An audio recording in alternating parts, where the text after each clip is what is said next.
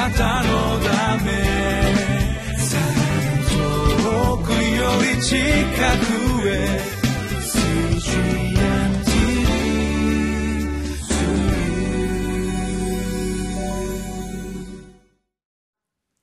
皆さんこんにちは。ミッションエイドクリスチャンフェローシップの牧師関根和夫です。今日は11月28日水曜日。今日の聖書の箇所ですけれど旧約聖書の歴代史第2の21章1節から10節まで、えー、タイトルが次世代のためにすべき正しい選択となっています。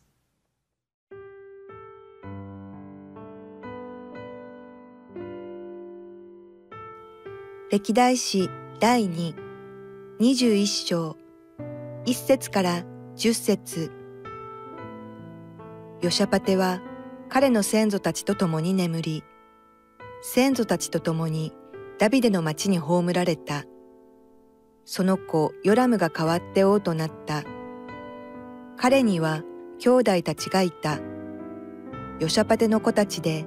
アザルヤ、エヒエル、ゼカリア、アザルヤ、ミカエル、シェファテヤであった。これらは皆、ユダの王、ヨシャパテの子たちであった。彼らの父は、彼らに銀、金、えりすぐりの品々など、多くの賜り物を与え、また、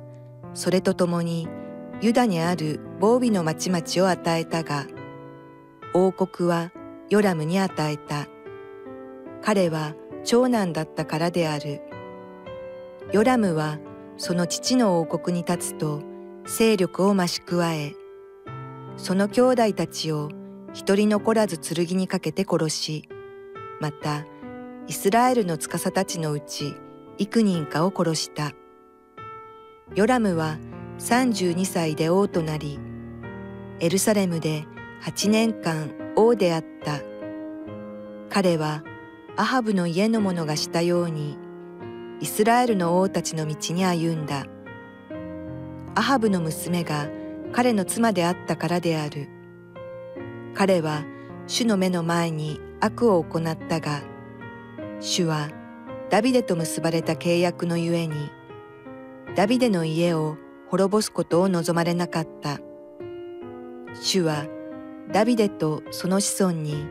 いつまでも灯火を与えようと約束されたからである。ヨラムの時代にエドムが背いて、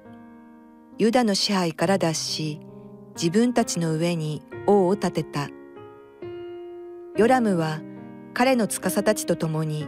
すべての戦車を率いて渡っていき、野襲を試み、彼を包囲していたエドムと戦車隊長たちを撃った。しかしなお、エドムは背いて、ユダの支配から脱した。今日もそうである。リブナもまた、その時に背いて、その支配から脱しようとした。これは、彼がその父祖の神、主を捨て去ったからである。旧約聖書の歴代史第2の21章の1節から10節まで、えー、サブタイトルがここに書いてあって「ヨラムの悪行」というふうになっていますけれども、えー、ヨシャパテの後の王様ヨラムという、まあ、この人長男ですね。しかし何かとんでもないことをするんですよね。えー、どういうことかと言いますと彼には6人の弟がいるんですけども、えー、っと4節にですね「ヨラムはその父の王国に立つと勢力を増し加えその兄弟たちを一人残らず剣にかけて殺しまたイスラエルの司たちのうち幾人かを殺したとこうあってまあ殺伐とした出来事ですね。弟たちを次々に殺していく。そして他のこう部下たちも殺していく。でヨラムは32歳で王となり8年間王であったとありますけれども、まあ、お父さんのヨシャパテが25年間ということを考えると8年間というのはまあ短くはないですけれどもでもやっぱりあのそれほど長いわけでもないんですね。でこれなんでこんなことになってしまったんだろうと。せっかくお父さんがあるいはおじいさんが築き上げた非常に平和に満ちた状況の中からなんでこんな状況が起こってしまったんだろうと。いうふうにこう読んでいきますと6節にですね彼はアハブの家の者がしたようにイスラエルの王たちの道に歩んだと。アハブの娘が彼の妻であったからである。というふうにこう書いてあってですねなんかこれ奥さんが悪いんだ奥さんがというふうに言ってる感じですよね。まあそれだけある意味で彼は奥さんからの影響それは何かというとこの奥さんのお父さんはバールを拝むということに熱心でしたしその宗教というのを非常にこうある意味で信奉し指導していましたからその影響があってですねそっちにどんどんどんどん引っ張られていくこれ悲しいことですね。夫婦揃って同じ神を拝む同じ神の前に本当に平和を求め愛を求めてそして清さを求めて生きるというのであればいいんですけれどその部分がないんですよね。ですから残念ながらこう非常にこう悲しい出来事が起こるんです。具体的には何かというとヨラムの時代にエドムが背いてユダの支配から脱し自分たちの上に王を立てたこれ8節ですね。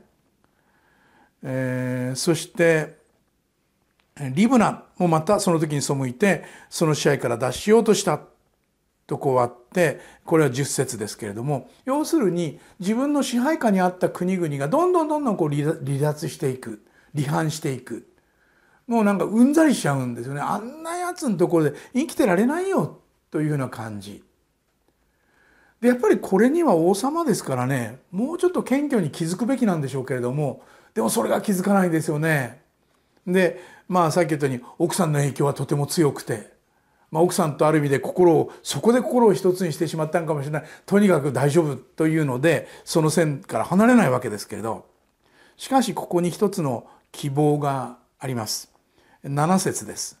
主はダビデと結ばれた契約のゆえにダビデの家を滅ぼすことを望まれなかった。主はダビデとその子孫にいつまでも灯火を与えようと約束されたからであるとあってどんな状況の中にあっても神は憐れみ深く誠実にその対応しようとし神はこんな状況にあってもこのヨラム王とそして奥さんのそのアーブの娘と言われているこの人に悔い改めを求める。憐れみ深く接し悔い改めを求めようとする。つまり神様は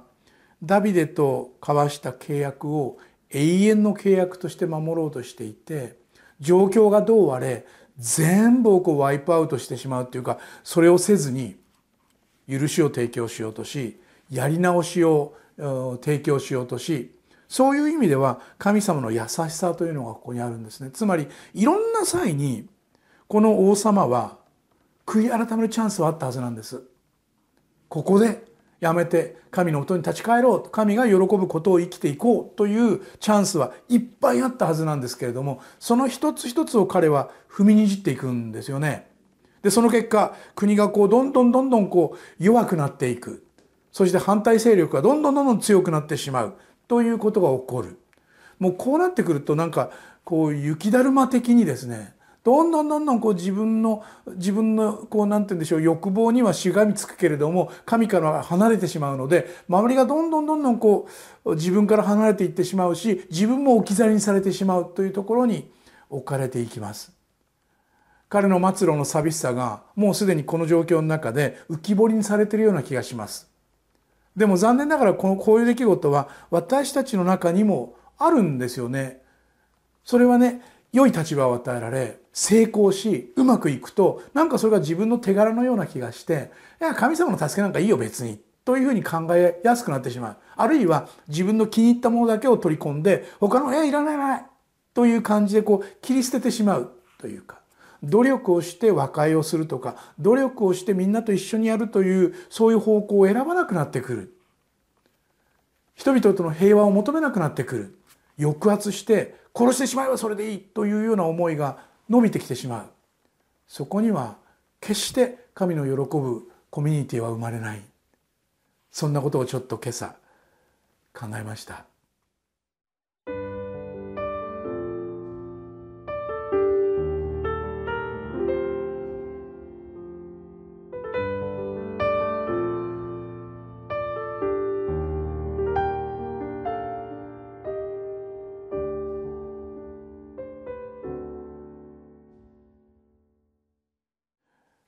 ヨラムは王として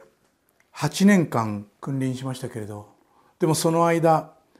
殺人があり自分の兄弟を殺すということがありそして偶像礼拝があり神様からどんどんどんどん心が離れていった。その結果それまでは親しく支援的な関係であったエドムという国リブナという国が離反し離れていく。どんどんどんどん孤立していく。でそのけその原因というのを非常に端的に10節の終わりのとこにこれは彼がその父祖の神主を捨て去ったからであるとまとめられています。主を捨て去る。これは恐ろしいことです。でもこの神様は愛にあふれて悔い改めを願い悔い改めるチャンスを与え憐れみ深く私の立ち返りを待っています。このヨラムも立ち返るべき時期があったはずですしそれに気づくべきでした。でも彼はそれに気づくことなく奥さんと一緒にまっしぐらに神様の嫌う方向へと進んでいきました。それが私にあなたに起こらないようにと書き留められているのが今日の箇所なのだと思います。一言祈りましょ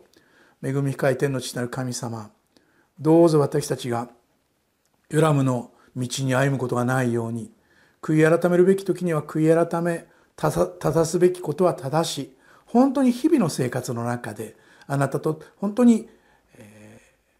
ー、正しい絆の中に生きるそんな決意を持って一日一日を丁寧に生きられるように導いてください。主イエスキリストの皆によってお祈りします。アメン。あなたのためくより近くへ。水準